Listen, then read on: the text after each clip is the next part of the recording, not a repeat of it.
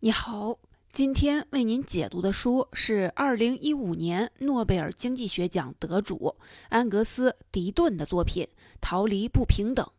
健康和财富是人人都想拥有的好东西，但是在这个世界上，不是每一个人都能活得健康长寿、衣食无忧。如果一个小女孩出生在美国，她有很大的概率活到八十岁；而如果她不幸投胎到了阿富汗，就有百分之二十五的可能性活不到五岁。面对残酷的事实，我们不禁要问：健康和财富分配上的不平等是怎么回事儿？难道人生来就不平等吗？如果不是，我们是怎么发展成今天这种情况的？那些处在优势地位的人们有没有做点什么来改善不平等？做了的话，效果又怎么样呢？这些问题正是这本《逃离不平等》要为您解答的。作者迪顿长期研究贫困、发展和不平等问题，是这个领域当之无愧的权威。在这本书里，他从一个历史发展的纵深视角，往回追溯到中世纪和工业革命时期。想要搞清楚在全球范围里不平等是怎么发展和演变的，我们有没有可能缩小这种不平等？迪顿选择研究不平等问题，可能跟他自己家族的历史有关。虽然他从剑桥大学毕业，又去普林斯顿大学当教授，但是他并不是什么书香世家出身。相反，往上追溯三代，他的曾祖父只是一名煤矿矿工，妥妥的工人阶级。寒门出身，迪顿的家族是一个活生生的阶级上升样本。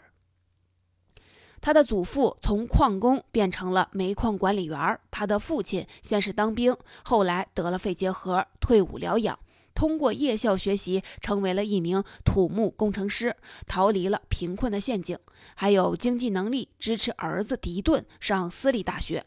到了迪顿的下一代。他的儿女都从普林斯顿大学毕业，成为了对冲基金的合伙人。从困在地底下的矿工到光鲜的名校精英，迪顿家族可以说经历了一场大逃亡。他们逃离了贫困、无知，还有疾病带来的早死风险，过上了更健康、长寿和富裕的生活。在迪顿看来，人们挣脱贫困和疾病的努力是人类历史上最大的逃亡。他甚至把本书的英文名命名为，直译过来就是“大逃亡”。在大逃亡中，有的人成为幸运儿，为子孙后代创造了未来；有的人却始终没有摆脱贫困。从这个意义上说，人类不断向前的历史，也是一个不断造就不平等的故事。因此，作为一名经济学家，迪顿想要通过时间跨度更长的数据，看一看不平等是怎么随着社会进步而演变的。作为有幸成功逃亡的人，迪顿也想知道怎样才能拉一把还陷在漩涡里的人，让世界变得更好。本书主要讲了三个方面的内容。首先，通过历史数据，迪顿认为人类社会曾经相对平等，特别是在健康水平方面。但是在十八世纪中叶开始，历史上很多公认的伟大事件，比如说工业革命、疫苗的发明等等，虽然带来了一个更好的世界，也打开了不平等这个潘多拉的魔盒。其次，从二十世纪中后期开始，很多发展中国家获得了经济繁荣，但是总体来看，全球不平等的程度一点都没有缩小。最后，富裕国家虽然为贫困国家提供了大量的援助，但是这些援助只满足了富国民众的道德需求，对贫穷国家的民众没有起到预期中的作用。我们先来看看第一个重点：为什么说人类社会曾经相对的平等，不平等反而是社会发展的一种结果呢？不平等问题可以体现在很多的方面。那么，怎样才能比较靠谱地估计出人类社会中的不平等呢？迪顿的策略是抓大放小，找到最重要、最具有代表性的领域来研究。在迪顿看来，健康和财富是绝大多数人的共同需求，因此他选择了关注健康和财富这两个具体领域的不平等。你可能会说，健康不平等很常见啊，更有钱和社会地位的人，他们衣食住行比普通人要强，生了病也能看上更好的医生，用得起特效药。难道这种现象不是从古到今放之四海而皆准的吗？迪顿认为还真不是这样。他推测说，在19世纪之前，人们在健康方面还是挺平等的，人们能活多大岁数跟什么阶层是没有关系的，不论贵贱。概率差不多。他这个观点的主要证据来自英国的一个研究团体搜集的历史数据。这个团队主要由人口历史学家组成。他们发现，英国的教堂有保留一些重要的人口统计信息的传统。教堂的记事簿里记载了教区内的居民出生、死亡、婚姻等信息。这些历史数据虽然不像今天的统计信息那么详尽，但也是目前能够搜集到的最扎实的历史证据了。这个团队整理了从十六到十九世纪的教堂记事簿的信息，把这几百年的数据可视化一下，有一些特别有意思的趋势就跳出来了。比如，从十六世纪中期到十九世纪中期，每英国总人口的平均预期寿命没有什么变化，在四十四十岁上下波动。也就是说，一个英国人最有可能活到的岁数是四十岁。但是，如果我们以十八世纪中期为分界线，把贵族这个群体单独的拎出来看，情况就不一样了。最让人想不到的是，十八世纪中期之前，英国贵族并没有比一般人活得更长寿，有的时候还会低于平均水平。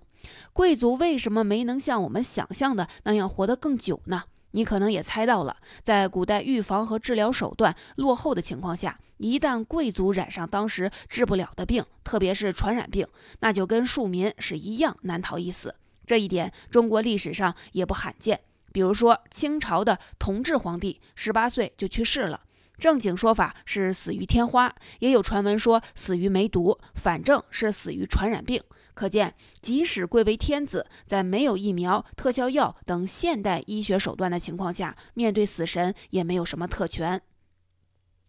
这种疾病面前人人平等的情况，在十八世纪中期迎来了一个转折点。在这个时间点后，英国贵族开始活得更久了。到十九世纪中期，他们的平均寿命已经比总体人口的平均寿命高了二十岁。也就是说，在这一百年里，普通英国人的寿命没有什么变化，英国贵族却像开了挂一样，能活二十多多活二十多年。那么这一百年里到底发生了什么呢？如果你对十八世纪中期这个时间点敏感的话，可能已经想到了，那正是一个启蒙运动、工业革命、技术创新推动社会进步的时代。英国工业革命让成百上千万的人口从乡村涌入到城市，这对提高公共卫生提出了迫切的需求。经过启蒙运动的洗礼的人们开始敢于用理性去否定过去的教条，进行各种各样的医学创新。一些现在还广泛使用的医学手段，比如说用奎宁治疗痢疾，还有天花接种，就是在那个时候发明的。一项医学创新刚被研发出来，成本往往比较高，也不是所有人都能接触到，所以占有信息优势还负担得起的人，多半是非富即贵。这就解释了为什么贵族比普通民众更早实现了对常见传染病的大逃亡，新的不平等就这么被制造了出来。当然，这也不是说普通民众不能从进步中获益，因为随着知识被更广泛的传播，治疗的药物和方法变得越来越便宜，普通人也因此受惠。英国的数据显示，大概从19世纪中期开始，也就是贵族在寿命增长领跑了一百年后，英国总体人口的平均预期寿命开始实现持续增长，从四四十岁到了20世纪中期的七十岁。再到现在的二十一世纪初的八十岁，只是通过数据，我们可以直观的看到社会进步带来的不平等，赤裸裸的体现在了贵族和普通民众这一个世纪的时间差上。当富裕国家内部的寿命不平等在逐渐缩小的时候，另一个巨大的鸿沟却出现了，那就是国和国之间的健康不平等。直到今天，世界上很多国家的健康状况仍然相当于发达国家十八世纪时的情况。比如开头我们提到的，在阿富汗仍然有百分之二十五的孩子活不过五岁，很多致死的疾病不是什么疑难杂症，而是那些在十七、十八世纪肆虐欧洲的传染病。在技术上，人们早就有能力攻克它们了，但它们仍然每年都能造成近八百万人的死亡。一个人出生在穷国，不幸染上了肺结核，很可能因此死亡；如果出生在富国，他有很大的概率能逃过一劫。在迪顿父亲的例子中，他治愈了肺结核，让家族继续开枝散叶，还培养出了诺贝尔经济学奖得主。在这种结构性的不平等下，个体的命运就像是浪潮上的颠簸的一叶小舟，自身的奋斗并不能左右潮水的方向。那么，这种国和国之间的不平等，是因为富裕国家有钱，贫困国家没有钱吗？我们知道，工业革命启动了经济增长的引擎。从十八世纪中叶到现在，人类的物质生活水平有了史无前例的提高，全世界人口的平均收入增加了七到八倍。但是，这段历辉煌历史同步进行的是东西方的大分流，就是说，英国、西北欧和北美这些地方开始在经济发展上和世界其他地区分化开来，造成了持续至今的巨大鸿沟。这也是社会进步带来不平等的又一个例子。那么，富裕国家和发达国家在健康水平上的不平等，是不是一个经济问题呢？迪顿认为，很可能不是。因为很多研究都发现，经济增长本身不能自动改善健康水平，一些更直接相关的因素作用更大。比如，能不能有力的防控疾病，包括提供更干净的水、建立基本公共卫生体系、发展私人医疗、卫生部门之间协调努力等等。在这些方面，很多穷国的政府做的还很不够，甚至在政府不那么缺钱的情况下，也不愿意改善现状。比如，有些国家拥有丰富的资源，靠矿产和石油运行得很好，他们自然形成了一种漠视普通民众健康的体制。这些复杂的政治经济原因，使得国与国之间的健康不平等没有随着时间的推移和技术的扩散而变小。以上就是为您讲述的第一个重点。自从十八世纪中期以来，人类社会就在一边发展一边制造不平等。工业革命造成了东西方在经济发展水平上的大分流，医学创新和技术进步使人类的寿命得到了很大的增长。但是，不同的人群在进步中获利的程度是不平等的。这种差别先是体现在先发展国家的内部。比如，在十九世纪中期的英国，贵族的平均寿命比普通人长出了二十年。随后体现在穷国的国家和富裕国家之间，穷国的人们至今还没有摆脱痢疾、肺结核等传染病的死亡威胁。你可能会想，几百年来全球不平等的这种情况，我们都是承认的。但是，这种不平等在最近几十年有没有好转一点呢？毕竟，二战之后，有一大批国家抓住了发展的机会，充分利用后发优势，缩小了和发达国家的差距。前有亚洲四小龙，后有中国和印度这两个人口大国，这些地方的经济发展应该能够改善不平等吧？这就到了我要为您讲的第二个重点：为什么迪顿竟然认为国和国之间的不平等在半个多世纪以来一点都没有缩小呢？迪顿认为，这些国家和地区的经济繁荣是人类进步史上浓墨重彩的一笔，特别是中国和印度的发展，使亿万人口脱摆脱了赤贫和疾病，堪称人类有史以来最伟大的逃亡。但是，作为一名经济学家，他的职业习惯是拿数据说话。在对比了半个多世纪的数据之后，他得出的却是一个令人非常悲伤的结论：全球经济不平等的程度没有缩小，反而在扩大。迪顿具体是怎么算的呢？他按照平均收入这个标准，给世界上所有的国家排序，得到了一个从最穷到最富的国家列队。迪顿对比的不是队伍两头最穷和最富的国家，而是那些相对贫穷和相对富裕的国家。这个“相对”是什么意思呢？严谨一点来说，这个“相对”是统计学上的概念，学名叫四分位数。假如我们给这个队列里的国家打分，满分是一百分，最低分是零分。那么，相对贫穷国家就是那些拿了二十五分的国家，相对富裕国家就是那些拿了七十五分的国家。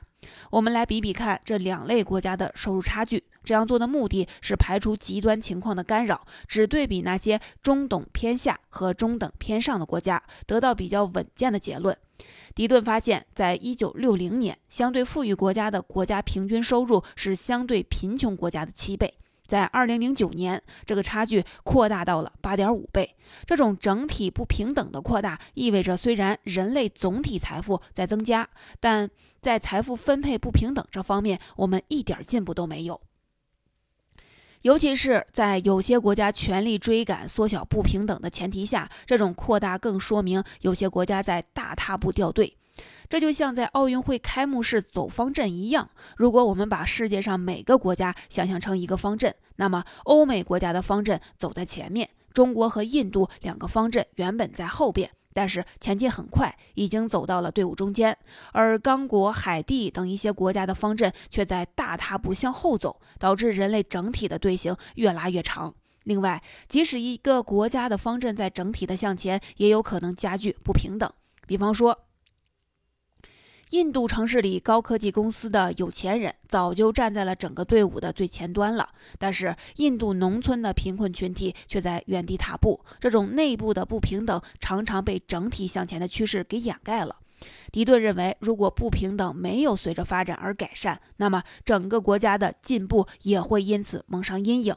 最近几十年，这种国家内部不平等扩大的趋势，在富裕国家也表现得越来越明显。美国就是一个突出的例子。随着全球化的进程，美国社会越来越被贫富差距扩大的这个问题所困扰。美国的中产阶级和低收入家庭收入都没有出现显著的增长，而从事金融、IT 行业的高收入人群却快速的在全球化中获益。随着财富的增加，这些新贵的政治影响力也快速的增长。他们以雄厚的资本展开游说，对政策制定施加影响，巩固自己的利益。当不平等的鸿沟越来越深，一连串的后续的反应也随之出现。比如说，反对全球化的保守主义浪潮，美国总统特朗普的上台，中美之间的贸易摩擦，甚至是贸易战。等等，在一定程度上都和不平等的扩大有关。人们虽然创造了经济发展的辉煌历史，却没有更好的把蛋糕给分好。以上就是为您讲的第二个重点。虽然不少发展中国家在二十世纪中期以来获得了经济腾飞，但是当那些种子选手在大踏步前进时，仍然有很多国家在默默的掉队。他们掉队的速度，甚至在总体上抵消了增长，加剧了不平等。并且，国家内部的不平等也困扰着这些后发的明星国家，甚至是老牌的发达国家。那么，那些运气好的人，那些取得胜利逃亡的人，有没有回头看一看，帮助那些不幸掉队的人呢？多少让人感到欣慰的是，答案是有的。自从二战以来，富裕国家在经济发展和公共卫生上对贫困国家提供了巨额的援助。这些对外的援助，如果只论出发点的话，确实闪烁着道德的金光，体现了人类可贵的同理心和正义感。他们要么是在富裕国家的民众捐款支持下，政府执行的官方援助，要么是世界银行、联合国开发计划署，或是抗痢疾、肺结核等公共卫生相关的国际组织推动的援助项目。他们的共同目标是实现资源的反向流动，缩小严酷的不平等。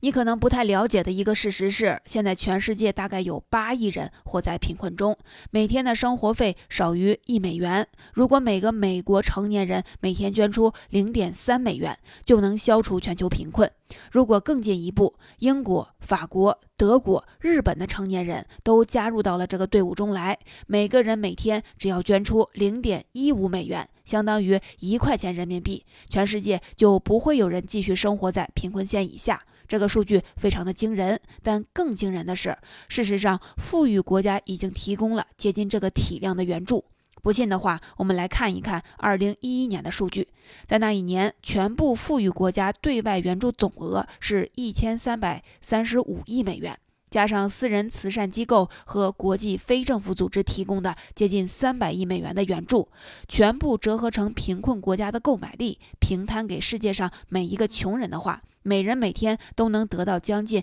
一美元。这意味着不会有人生活在赤贫状态。但是现实是残酷的，该给的钱都给了，贫困还是没有被消除。为什么呢？在迪顿看来，得出一个最低一美元的生活标准，乘以世界上贫困人口总数，再去想办法筹集那么多援助发出去，这种做算术题的思路本身就走偏了，把现实理解的过于简单化。忽视了在对外援助中卷入的各种复杂因素，比如说，在富裕国家中，虽然纳税民众愿意花钱去支持扶贫，满足帮助别人的道德需求，但是他们不能控制具体的援助结果。以政府主导的援助，并不是人对人的。而是政府对政府展开。这些国家的政府在实施援助时，往往掺杂了大量的经济政治考虑。像法国，由于历史原因，主要援助它的前殖民地；美国的对外援助一直捆绑着它的外交利益，附带着各种条件。有时候，政客们为了讨好选民，或者转移公众对国内外的矛盾的关注，在明明知道援助不起作用的情况下，也会夸大援助的效果。继续无效的援助项目，捞取政治的美誉。这些和现实利益的捆绑，使援助没有流向他应该去的地方，削弱了援助在实际中的效果。不少被援助国本身就是政治腐败的独裁国家，援助很有可能根本没有帮到穷人，因为统治者会中饱私囊，或者把援助的资金用来巩固自己的政治，维持原先那种对人民福祉不管不顾的体制。在这个意义上，贫穷和疾病不是因为缺乏资源和机会，而是因为失败的体制和政府。贫穷国家拿到更多的钱，反而维持或恶化了这些问题。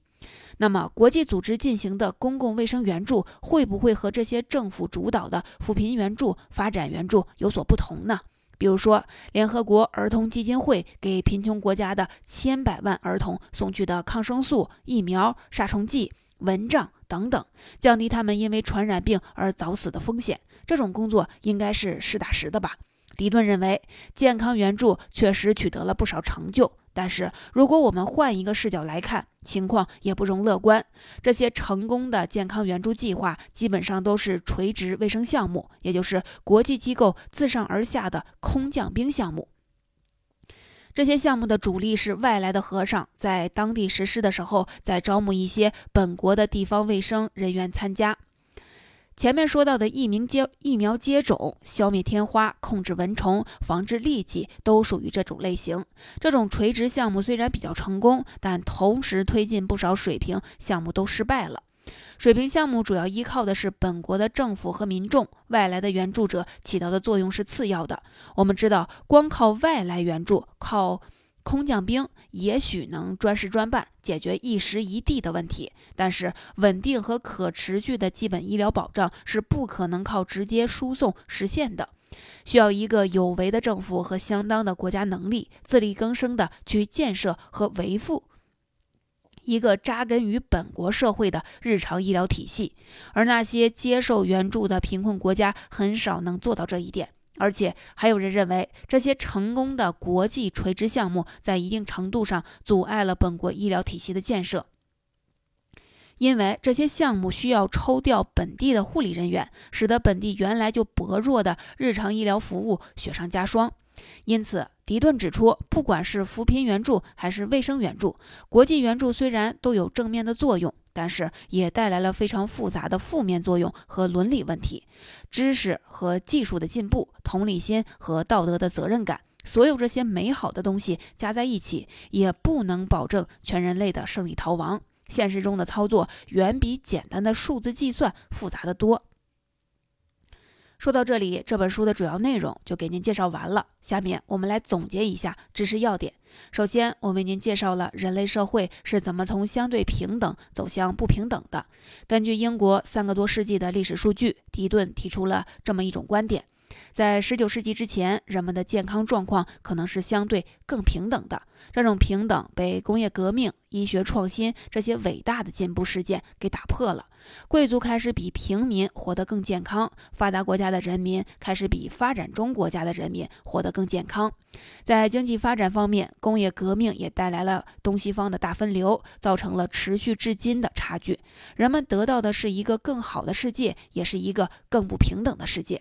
其次，我们讨论了最近半个多世纪以来全球不平等的演变。二十世纪中后期以来，虽然有些国家抓住了后发优势，实现了快速发展。有些国家却在不断的掉队，加剧了全球不平等。而且最近几十年，在这些高速发展的国家和老牌发达国家里，国内经济不平等的扩大也成为了一个日益严重的问题。最后，我们分析了富裕国家和国际机构对贫穷国家进行的扶贫和卫生援助。迪顿发现，这些援助虽然有着高尚的出发点，也取得了不少的成就，但在实际运作和成效上存在着复杂的伦理问题和负面作用，并不能帮助贫困国家的人们真正实现大逃亡。听完这本书，你也许会觉得有点不过瘾。因为在梳理不平等的发展和演变时，这本书谈到了很多其他特别重要的主题，比如说经济起飞的增长之谜，为什么国家会失败，怎么才能建立起一个有为的政府，怎么才能建立一个对民众负责的公共卫生体系？等等，每一项单独拎出来，短时间内都讨论不完。也可能正是因为这样，这本书虽然摆数据、讲事实，把人类社会从相对平等到不平等，再到实现平等的努力这个故事讲述的很清楚，但对于这些演变后面的具体原因和推力，就点到为止，即使甚至是有一点泛泛而谈。在这些的分析中，最犀利的可能就是要数迪顿对国际援助的批评。如果把目前已有的国际援助平均分配给世界上每一个穷人，其实我们已经可以消灭贫穷了。这可能是一个大多数人都没有想到的事实。把这样一项数据摆出来，甚至不用多加论证，就足以让人怀疑目前这种援助手段的有效性。经济援助没有消灭贫困，反而被形形色色的政治势力利用，加剧了不平等。卫生援助挽救了生命，也在一定程度上阻碍了贫穷国家的医疗体系的建设。这可能是国际援助在道德光环之外的部分真相。